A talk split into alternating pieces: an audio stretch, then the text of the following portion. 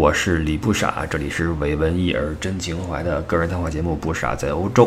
呃，现在的时间是北京的周六的晚上啊，我在这个北京的外面下着雨的夜晚来录明天早上要和各位见面的这期节目，希望能够如期的上线啊，因为理论上我们每周日早八点和各位见面。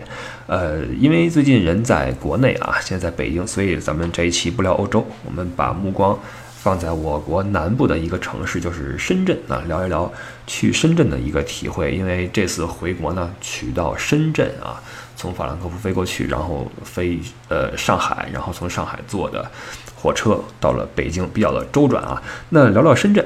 呃，实际上所谓深圳游记啊，但是这一期它是一个没有景点的游记。那这个非典型游记就来自这样一个非典型的一个城市。为什么说是非典型呢？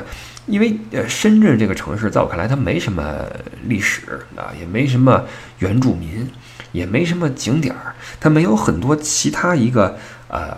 呃，正常的或者说普遍的城市所具备的很多东西，不论是好的或者坏的啊，所以深圳是一个呃相对比较神奇的地方。呃，一如它的名字，特区啊，这个地方确实比较的独特，比较奇特。所以呢，在深圳的体会呢，我们这一期来呃小聊一聊啊。来深圳是因为呃这边虽然说隶属广东省，但是呢，它可以讲普通话，是吧？因为作为一个北方人，说实话，其实你让我说普通话，可能我都说不太好。你说北京话习惯了之后，普通话都说不好。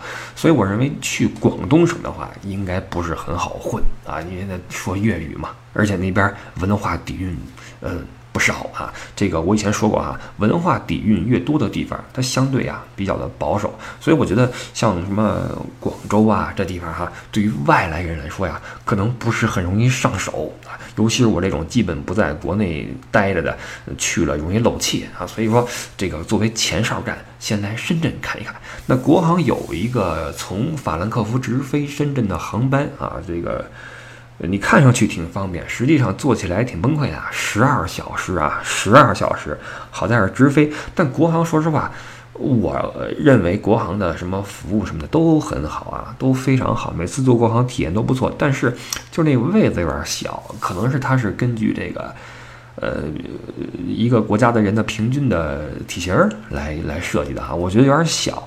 所以一路上坐过来，这腿也挺不舒服，这个起来得活动活动。我特别服我边上那位啊，我边上那位一位先生，我估计可能可能还没我大呢吧，只不过看上去略有沧桑，可能是个生意人啊，生意人。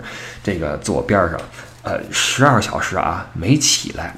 没起来，没去洗手间，也没说起来散散步，弄得我最后我想摁摁他腿，我说大哥，这是这是义肢吗？这是假肢吗？就没起来，我就很服啊。然后最后这哥们儿也挺逗，最后这个临下飞机前，呃，吃饭的嘛，看看我，看看这盒饭，跟我这唏嘘说：“哎呀，你说飞机上这么小的地方，居然能做出这么多人的菜，你说这个厨房。”在什么地方？我说大哥别闹了，这都是盒饭带上来的。大哥说：“哦，是这么回事啊，挺挺神一人，挺神一人。”最后走的时候互道珍重，就就走了。呃，下飞机的一瞬间呀，是我比较这个呃着重去感受的地方，因为出了机舱门，这个空气的味道。每个城市都不尽相同，比如说在北京，尤其前些年一出飞机，这个机舱一股土味儿啊，一股煤渣子味儿，一股烧麦杆味儿，一股什么汽车尾，就反正各种啊。这是前几年，最近几年好点了啊，好点了。那到深圳的话，一出舱门，感觉这个哎有点湿热，尤其是出机舱还好，你进的是机场嘛，出了机场，当时我就傻了哈，那个当时那个体会让我真的是。可能很长时间忘不了，因为这是我第一次去到纬度如此靠南的地方，没去过南方，真的没去过，很土啊，非常土。所以一出这个机场，当时我的眼镜瞬间啪一层水汽，当时我就傻了。这种场景只在什么时候出现过呀？要么是冬天进饭馆啊，你尤其是进火锅店，你们知道啊，冬天外边冷，一进火锅店啪一层水汽，然后你得擦半天，很窘迫啊。或者说，或者说你去那个植物园，你去那个。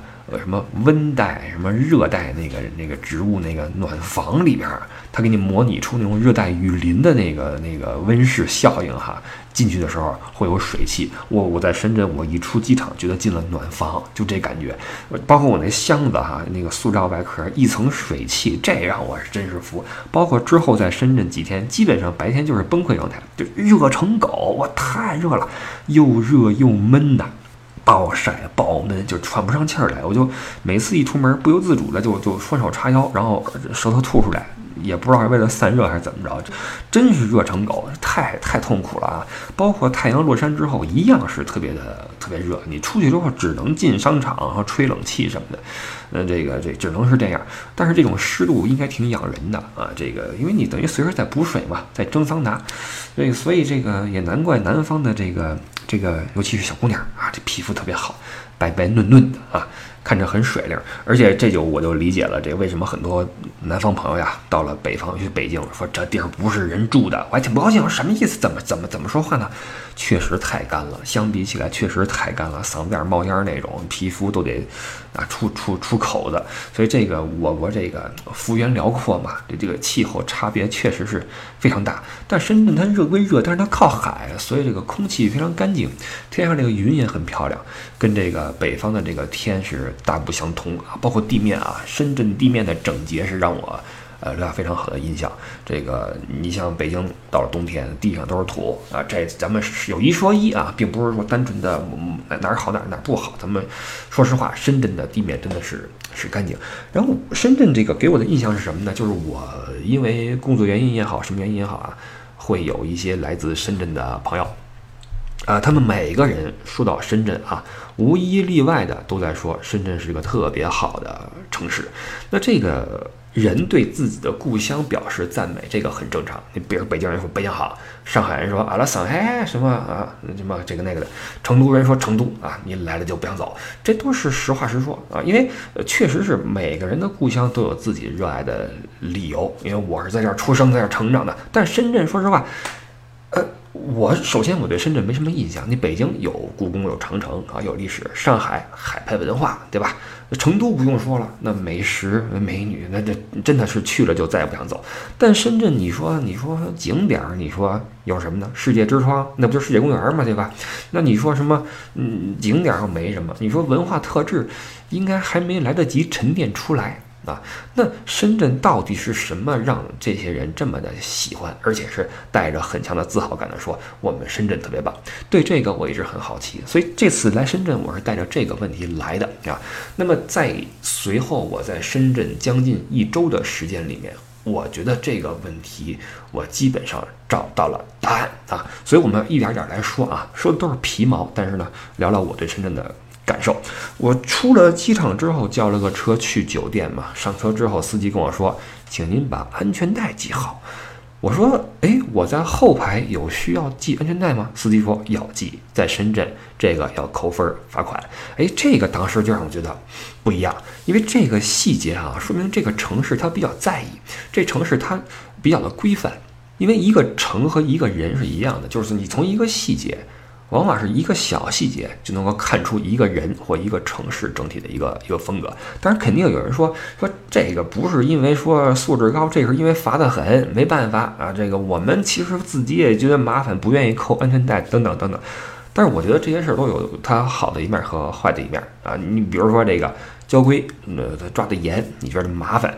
但是呢，正因为如此，你在深圳，你才会看到有机动车在斑马线礼让行人的这种现象出现。你在其他城市，你除了杭州啊、成都啊，当然可能还有哈，我就不是很知道了。但是大部分很难，对吧？很难。这就是因为这个规则的出现，使你的这个行人。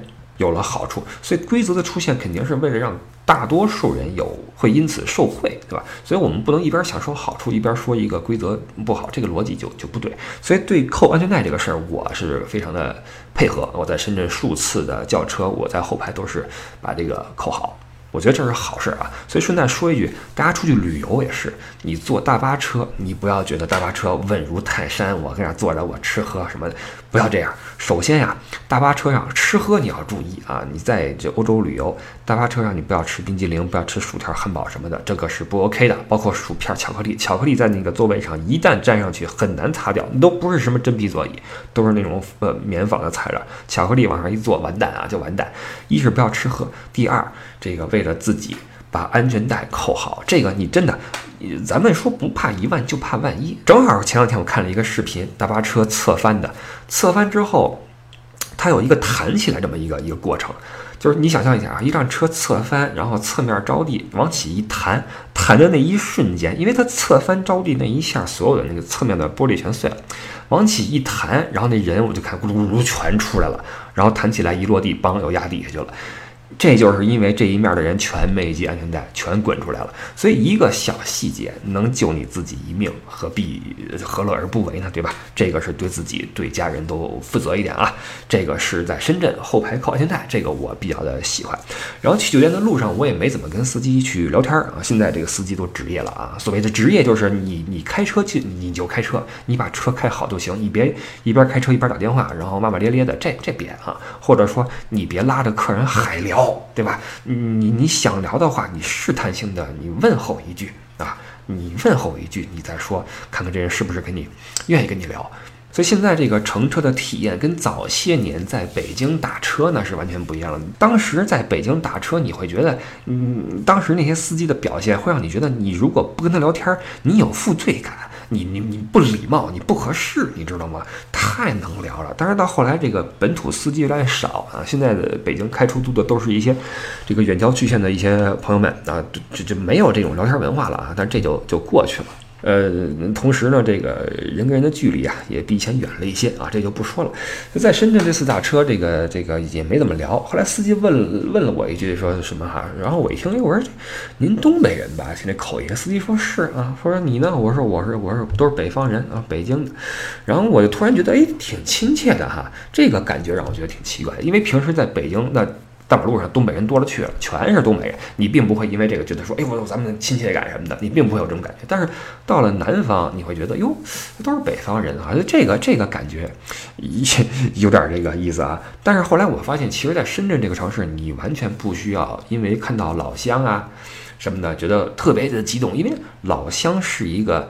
在异域的概念啊，你在异地的概念，就是你在别人的地方寄人篱下的时候，呃，你看到同乡一起过来的这个这个朋友，你说哟老乡，你特别的激动。但是在深圳，你完全不需要考虑这个问题，因为深圳本来就是一个纯粹的一个新兴的城市嘛，这地方没几乎没有本地人啊，呃，以前应该有一些客家人，但是在深圳，在这个现在的深圳，你很难找到踪迹啊。我知道深圳有一个。客家古村落吧，现在可以作为一个景点啊，但是可惜我也我也没去。所以在深圳这个地方，大家都是英雄不问出处啊。有句话说叫“来者都是客”，我觉得在深圳正好相反，来的都是主啊。你来了，你就是深圳人，你就做贡献，你就随着这个城市的脉动去去生活，你就是主人啊。所以这种情况，我觉得在其他的城市可能并不多见。你比如北京。北京人会有很强的自我身份的认知，对吧？你别说他们这个这个北京人看这个外来人口是怎么样啊？你就说这个北京本地人之间，那朝阳的觉得海淀那边挺土的啊，完东城觉着朝阳那边怪远的啊。完，宣武的说：“你们这东城这口说话的不正啊，我们这崇文的、宣武的怎么的，就是这些。所以这，如果你是北京人，你肯定听过这些话，对吧？就是这个、这个、这个，一说这些就没完了。那但是在深圳，你说谁敢拍胸脯说我们家这三代什么深圳人？不可能啊！那那这几乎没有。我们家老深圳，哎，你这你你这深圳口音不正，没这说，对吧？没有深圳口音，在深圳，你只要你会说普通话。”呃，哪怕是非常不标准，没关系，你也不用为这个发愁，因为在深圳各式各样的口音混在一起，就是不管你是怎么样啊，你来了就是深圳人这么一种一种一种情况，所以这个不论你来自五湖四海什么地方，来的就是自己人，这种感觉我觉得不错哈，所以我觉得这种。口音交汇的和谐，这种人员构成的这个和谐，可能是深圳这个城市的一个基调，也是深圳发展的一个基础。就是大家都是平等的，都把这个精力放在需要和必要的地方要去学习、去工作、去创造，啊不去想那些没用的那些那个呃。没必要的啊，这样的话就少了很多的不和谐，少了很多的惰性。所以，深圳这么多的高楼大厦，然后秩序井然的交通，整洁的市容市貌，我觉得这个是所有深圳人，也就是所有来自五湖四海的深圳人共同努力的结果。所以，我觉得深圳的办事效率之高是全国之最，这个应该并不夸张吧。啊，应该并不夸张。深圳一句名言大家都听过啊，就是时间就是金钱，效率就是生命。类似的还有一个词儿叫深圳速度啊，这个是一个时代的产物，是外力推动下的一个奇迹。包括当时所谓的三天一层楼啊，这个是当时一个一个嗯口号或者说一个标语了，彰显了当时深圳发展的一个速度啊。这是当时中建三局啊一公司在深圳罗湖口岸建那个国贸大厦的时候。当时的一个速度，这个楼从高度来说是一百六十米，现在已经被很多的楼所所超越，但是它依旧被称为中华第一高楼。这么叫它，不仅是因为这是邓小平当年南巡讲话的会场所在地，更是因为它是一个时代的一个一个缩影。实际上，在这个建筑学里面啊，三天一层楼是很极限的一个事儿，因为你盖楼你需要混凝土，混凝土的。混凝土，混凝土，它凝固需要一个时间。你如果没有到这个时间，没有在稳定之前继续加盖的话，会造成结构上面的一个永久性的破坏，那就会出事故。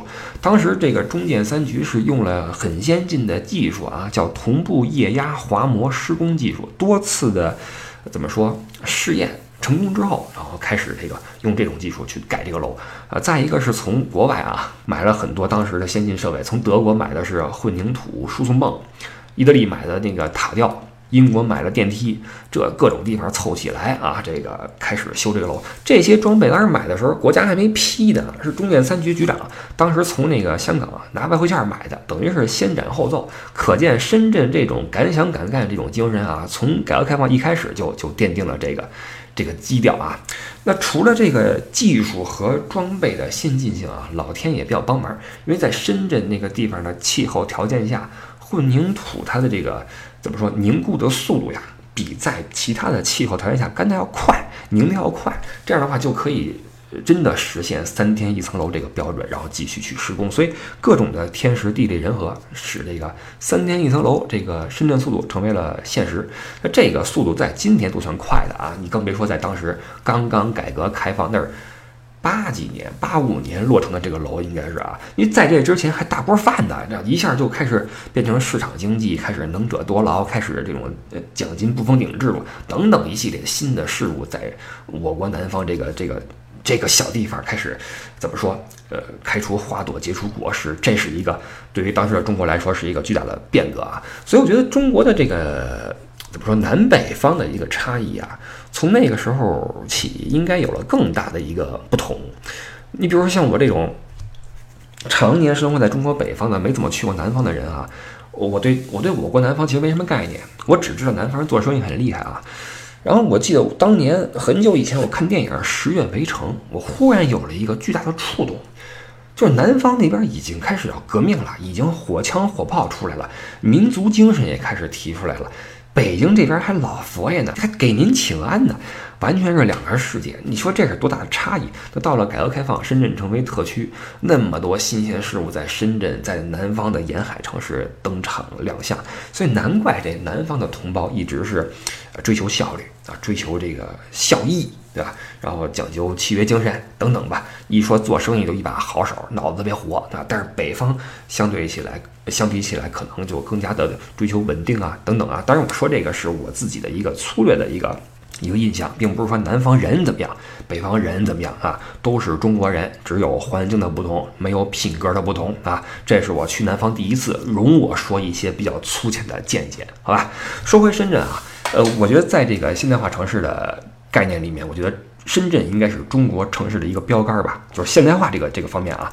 因为深圳的生活方便快捷，那你看街上不论跑的是呃出租车、大巴车，很多都是电动的，然后坐地铁的话，你不用办什么公交卡，交什么押金啊，你也不用临时的塞什么硬币买票，直接手机扫码就就过那个闸门去去坐车。不过据说这个北京好像也行了啊，我觉得这是一个大趋势，但是深圳走走在一个领先的地位。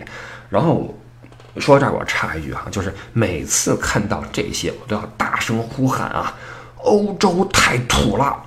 太土了，太保守了，就这种什么买票、什么付款这些东西，我觉得是欧在欧洲生活的一大这个麻烦。他们自己还不觉得啊，还不觉得。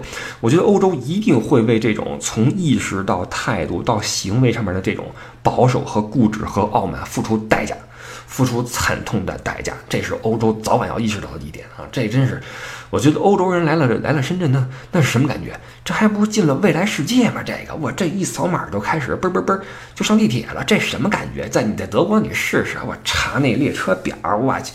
跟那儿看那个表格，你知道吗？德国人也是细着看表格算时间，然后啊，这是五十区的，这是五十二区的，票价不一样，那个比这贵一块五。你要是买错了的话，罚款六十欧元。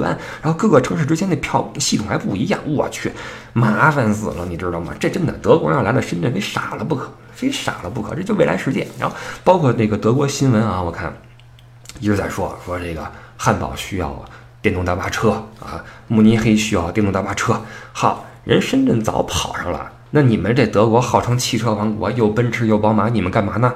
能不能有点效率啊？能不能有点效率？所以说到效率，说到现代化，为中国点赞，为深圳点赞啊，是是是好样的。一个城市，我之前说过啊，就是你不能只看夜景儿啊，就是你白天去看它的街景，白天没问题的话，晚上的灯火辉煌才有意义。那深圳的白天，我觉得挑不出什么毛病啊。呃，地铁很发达，人也不多，关键上，关键是，而且这个交通也很很很便利啊。所以深圳的夜色，在我看来就也很美啊，就美得很真实。到深圳的第一个晚上，我在呃当地一个朋友的陪伴下去了市民广场，在这块儿，首先对这位朋友表示感谢，因为当初我去山西啊，我说过一期晋游记。在山西，就是这位朋友在招待我啊。这次到了深圳，又是麻烦你啊，来陪我去这儿去那儿，是非常好的回忆啊。特此表示感谢啊。在这个市民广场，我这个四周一看啊，我那个楼啊，那个灯啊，广场那个大。啊，而且最关键的是，居然没有大面积的那种广场舞啊！这个我觉得令人，呃，觉得哎不一样啊，令人感动。就是我不知道是不是这个广场禁止跳广场舞，因为在别的街区我见过一些广场舞啊，都是小范围的啊，小范围的。但是呢，深圳的广场舞不一样，确实洋气。就我在这个，嗯，其他城市看到的广场舞啊，都有点这个。往秧歌那方面靠的意思，这啪啪扭起来，要么就是手里边要么拿着花，要么拿着绸缎，要么拿着扇子，那那啪啪，你你知道那种感觉吧？有点偏秧歌风。但在深圳，哇，这舞风就变了。这首先曲风不一样啊，曲风是在变的。你像在其他城市，那曲风都都是一成不变的。在深圳，我看那曲风还变的，一会儿是这个呃 tango，一会儿什么恰恰恰，哇，这个跳舞的也是啊，一会儿交谊舞，一会儿什么有点迪厅那意思，你知道吗？就 DJ 给你换歌，你挑你喜欢的蹦。深圳也是街头这广场舞，曲风多变。你根据曲风随时变换舞种，我觉得这这太牛了啊！而且在深圳，我第一次见到节奏那么快的广场舞啊，居然有那种你知道吗？有有有有有时候那种呃迪厅里边那种比较土的迪厅啊，给你放的那种混音版的流行歌曲，什么反正任何的一首歌都能给你加上鼓点，咚咚咚咚，然后给你混成一个很快的一个重新编曲的一个一个歌，你听过吧？肯定听过哈，就特别快。当时在街头啊，我看见那当时什么歌？青苹果乐园，哇，这歌本来就挺挺有活力的，然后这还给 remix 一点，哇，叮咣叮咣，跟着这个节奏跳广场舞啊！你说这是什么速度？这就是深圳速度啊！我我我当时特别服。然后值得一提的是，在那个市民广场啊，当时走着走着啊，晚风拂面，很舒服，看着小灯儿，忽然耳边音乐响起，这音乐不是哪儿来的啊？还不是那种什么你谁拎一个什么喇叭？不是。我整个广场，这个这个回荡着这个雄壮的音乐，这音乐一听就是那种赞歌，你知道吗？那种很很很壮阔的赞歌。我说这什咋什怎么回事？这么煽情的音乐哪来的啊？有如黄河之水天上来，这感觉哈。包括边上有一些这个么，建筑呀，那个外墙呀，那个灯啊，嚓嚓闪，跟着那个音乐在闪灯，很震撼。当时我吓一跳，我说怎么了？这是这怎么了？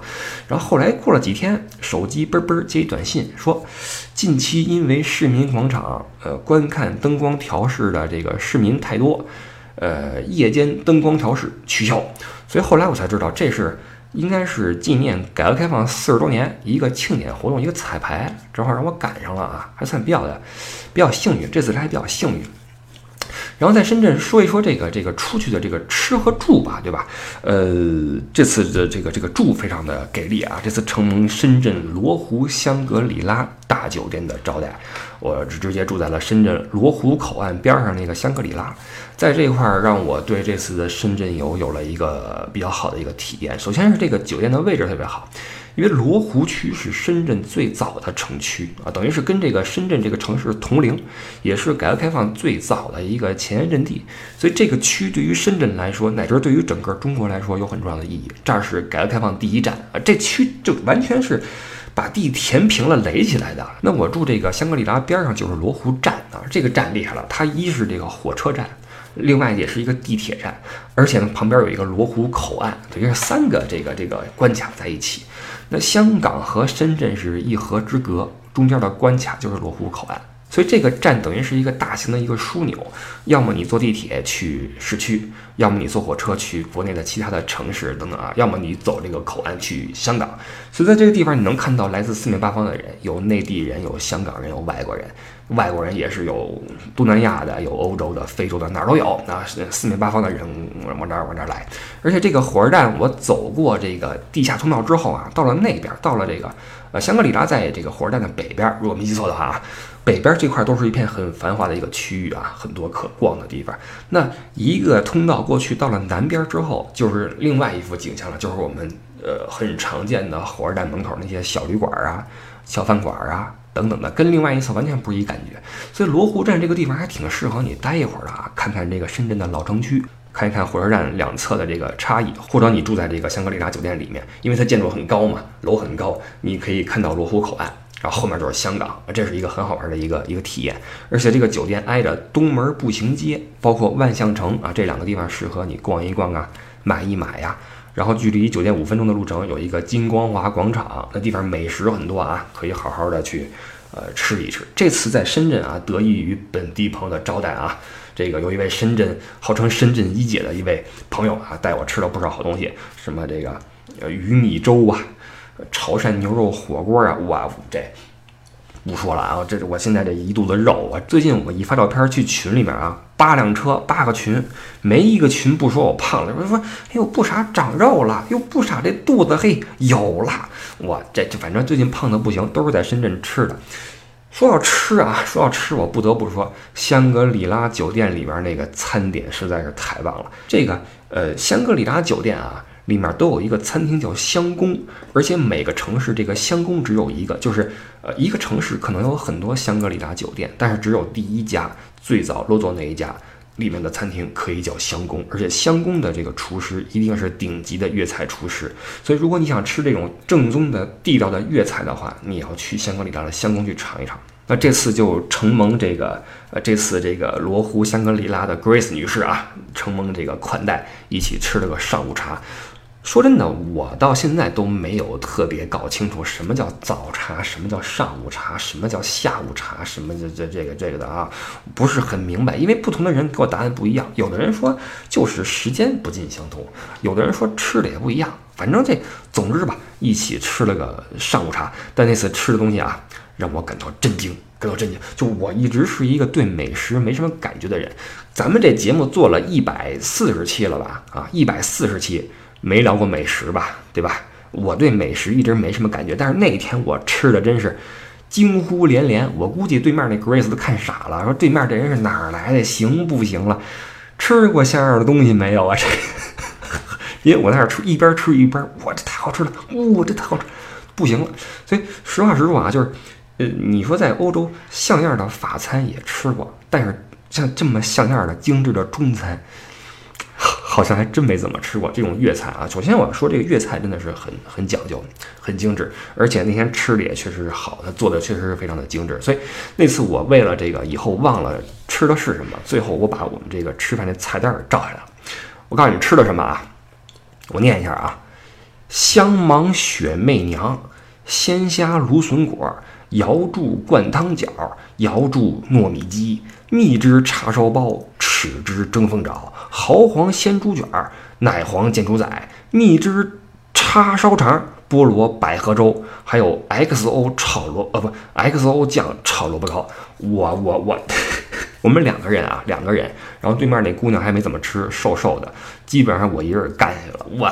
到现在我都觉得这真的啊，那天吃的真是撑啊，太不要样了啊！但是因为确实是太好吃了，做的又又精致，我就基本上就就全给干下去了，挺挺挺挺挺不好意思的啊。当时我们用餐的时候是正值中午啊，整个香宫几乎是满的，而且在那块儿能听到很多讲粤语的这个香港来的同胞。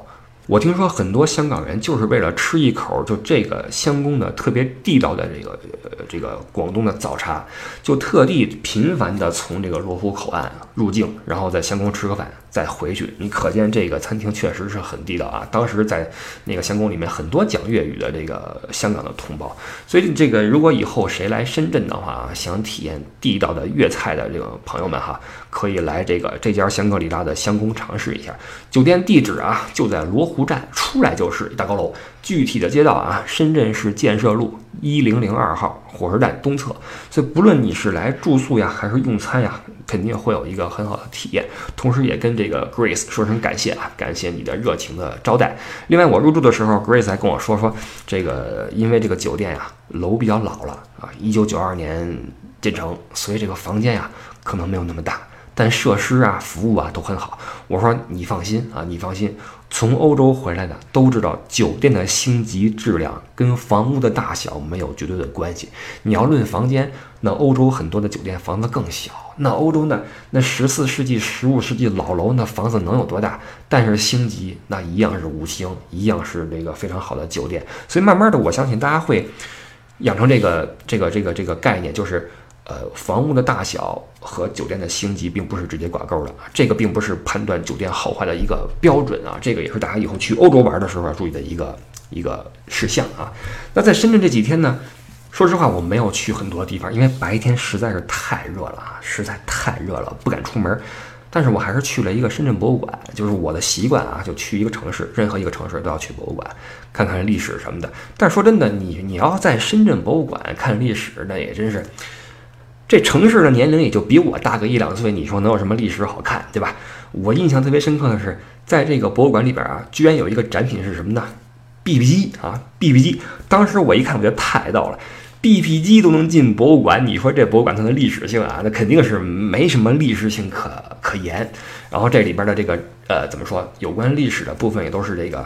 鸦片战争啊，什么香港租界呀，跟这儿有关的一些一些事情，真正有关改革开放的只占很小的一个一个比例，但这一个小的部分还是比较令人有感触的啊，就是当时呃深圳的建设真的是几乎等于是无中生有，那生生的在这个地球上生盖起一砖一瓦盖起了一个一个城市。那博物馆展出了很多当时的一些这个基建工程兵的一些照片，当时他们的生活用品，呃穿的鞋子，戴的帽子。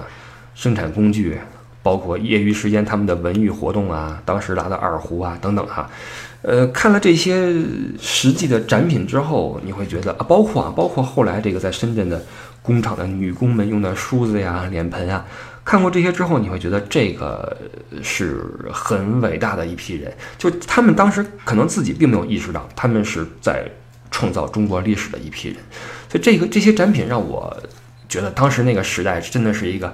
热血沸腾的一个时代啊！这些人也为了这个时代付出了很多，所以令人还是比较的心存敬意。还有一个展出让我是记得非常清楚，是在呃改革开放之前啊，那个当时深圳地区就是那还不叫深圳，叫宝安县，讲的是宝安县外逃的一个一个历史。就是上世纪六十年代，香港那边经济腾飞，当时中国大陆的经济就别提了，对吧？那一河之隔啊，一条河，两边都是人，都是农民啊，都是农民。深圳这边就宝安县的农民一年的收入一百三十四人民币，河对岸一万三千港币。你说这么大的一个差距，你你怎么办？如果换成你，你怎么办？所以当时很多这个大陆的这个这个这个怎么说，农民也好，什么也好啊，都在往那个香港跑。外逃香港最猛的时候，一九七八年一月份到十一月份，一共跑出一万多人。史称大逃港事件嘛，也正是因为这个事件，我们这个中央才意识到我们的政策的问题，才准备从根本上解决这个区域的贫富差距的问题。所以后来改革开放也才应运而生，那深圳也才成为一个经济特区。我记得这个展里面有一个照片让我呃印象非常深刻啊，就非常触动我，是一家三口逃港被抓回来了。这张照片让人看了之后特别的难受啊，就是一张黑白照片，放大的很大。